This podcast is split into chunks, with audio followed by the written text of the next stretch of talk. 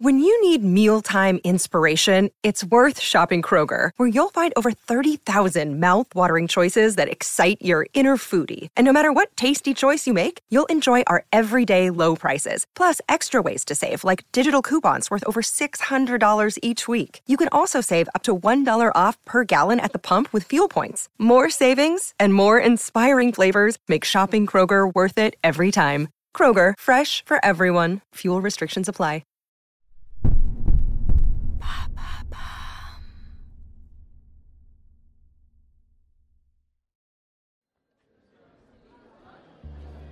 En 1910, à Graz, en Autriche, se tient le prestigieux Congrès international de zoologie. Cet événement rassemble les esprits les plus éminents du monde de la biologie. Là-bas se trouve un biologiste russe renommé. Le scientifique franchit les portes de la salle de conférence. Ses collègues chercheurs, venus des quatre coins du monde, tournent leur regard admiratif vers lui. Ils attendent avec impatience de découvrir les dernières avancées de cet homme célèbre. Il entame son discours en exposant ses travaux sur l'insémination artificielle d'animaux. L'auditoire est captivé par ses recherches révolutionnaires. Aucun autre scientifique n'a encore réussi à accomplir son exploit. Puis, avec assurance, Ilia annonce sa prochaine étude. Il envisage d'étendre ses expériences à l'espèce humaine. Des murmures d'étonnement et des chuchotements inquiets se propagent à travers l'assemblée. Ilia ne perd pas son assurance, il sait qu'il va peut-être révolutionner la science. Après avoir laissé un moment de suspense, il dévoile l'étendue de l'expérience. Il veut créer un hybride entre un singe et un être humain. Cette annonce fait l'effet d'une bombe parmi les participants. Les discussions dans la salle s'enflamment. Certains scientifiques soutiennent l'idée, voyant en elle l'opportunité d'approfondir la compréhension de la reproduction des espèces. D'autres, en revanche, sont profondément préoccupés par l'aspect éthique et moral de cette proposition. Ils estiment qu'il s'agit d'une ligne à ne pas franchir, craignant les conséquences inconnues d'une telle avancée. Il y a au milieu de ce brouhaha demeure imperturbable, son regard est toujours aussi déterminé.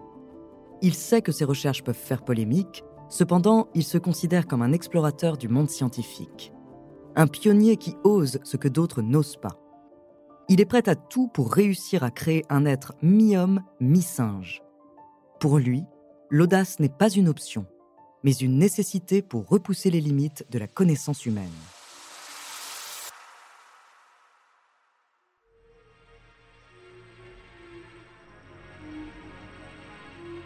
Bonjour, je suis Andrea Brusque, bienvenue dans Les Fabuleux Destins. Dans cet épisode, je vais vous parler de celui qu'on surnomme le Frankenstein rouge ce scientifique russe a essayé de créer une chimère humain-singe. Son nom, Ilya Ivanov. De ses débuts dans la science jusqu'à sa mort, découvrez son monstrueux destin.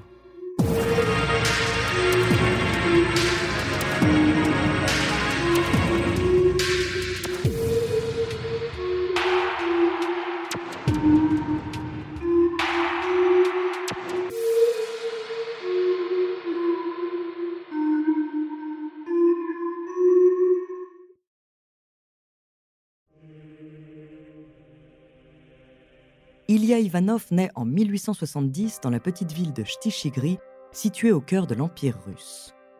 Dès son plus jeune âge, il est fasciné par la nature et les animaux qui peuplent les vastes étendues de son pays. Son amour pour la science le pousse à faire des études pour devenir chercheur. En 1896, Ilya décroche son diplôme à l'université de Kharkov. Là-bas, il se découvre une passion pour l'étude de la reproduction animale. En 1907, il est nommé professeur marquant le début de sa carrière académique. Cependant, Ilia est rempli d'ambition. Il veut révolutionner l'insémination artificielle, une technique encore peu développée à son époque.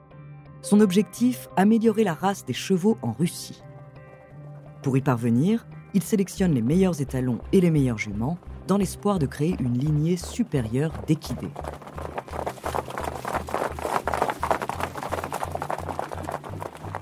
Ses travaux acharnés portent bientôt leurs fruits.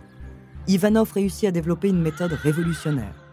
Il peut rendre féconde jusqu'à 500 juments avec un seul étalon.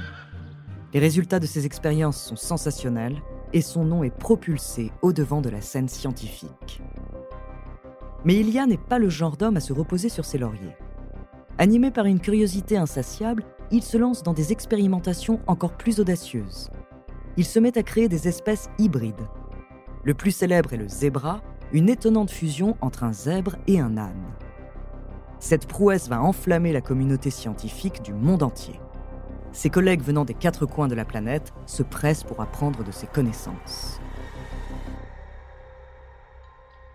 En 1910, au cours d'une conférence de zoologie en Autriche, Ilya Ivanov dévoile son nouveau projet. Il souhaite créer un hybride entre un être humain et un singe.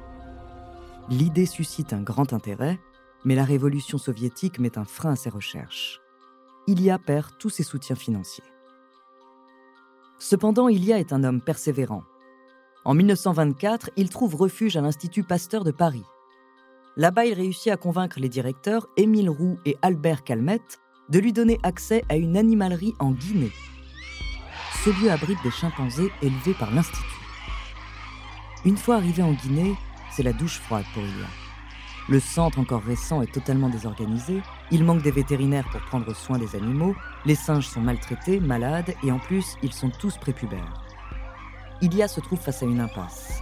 Pour mener à bien ses recherches sur la reproduction, il a besoin de chimpanzés adultes. Mais le temps presse, d'autant plus que ses ressources financières sont limitées.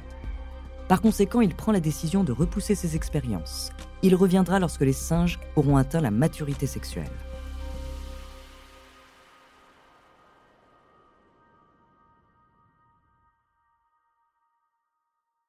Avant de continuer cet épisode, nous voulions vous remercier pour votre écoute.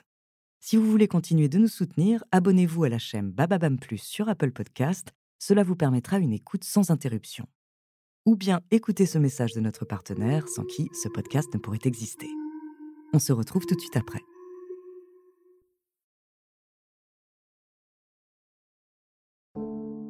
À son retour en 1926, il y a fait face à de nouvelles désillusions la plupart des jeunes singes qu'il avait sélectionnés sont décédés.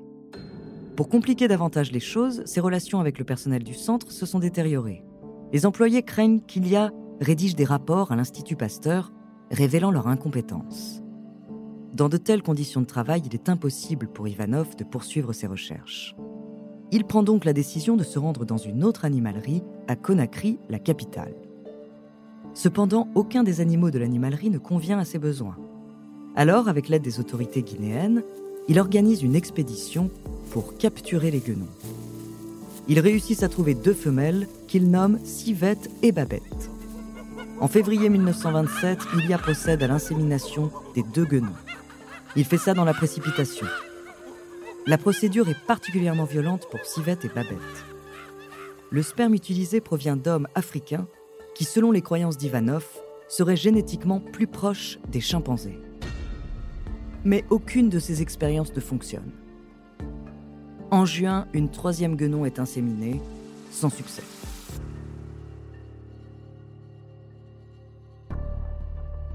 Désespéré, Ilia prend une décision encore plus horrible. Il veut inséminer des femmes africaines sans leur consentement avec du sperme de chimpanzé.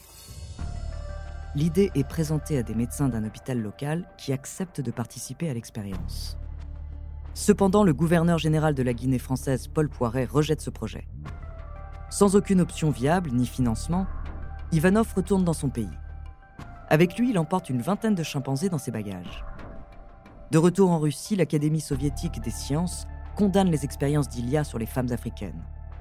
Ilia se retrouve sans soutien. En plus de cela, toutes les guenons ramenées d'Afrique sont décédées lors du voyage et aucune d'entre elles n'était enceinte. Il ne lui reste plus qu'un seul orang-outan. Mais Ilia ne baisse pas les bras. Conscient qu'il ne peut plus recourir aux méthodes douteuses qu'il avait utilisées en Afrique, il entreprend de rechercher des femmes volontaires qui accepteraient de participer à l'expérience. Étonnamment, en 1929, il réussit à rassembler un groupe de femmes consentantes. Juste au moment où il s'apprêtait à commencer les inséminations, son orang-outan âgé décède subitement.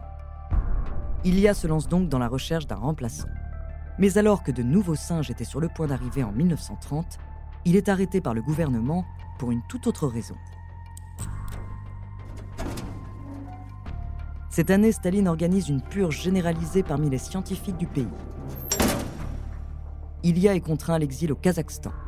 Là-bas, il meurt dans l'indifférence la plus totale deux ans plus tard, oublié de tous. Si ses premières expériences ont pu révolutionner le milieu scientifique, la suite n'aura été qu'immoralité échec.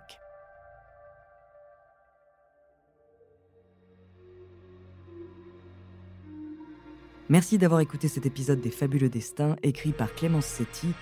La semaine prochaine, je vous raconterai l'histoire d'un gourou d'une secte meurtrière.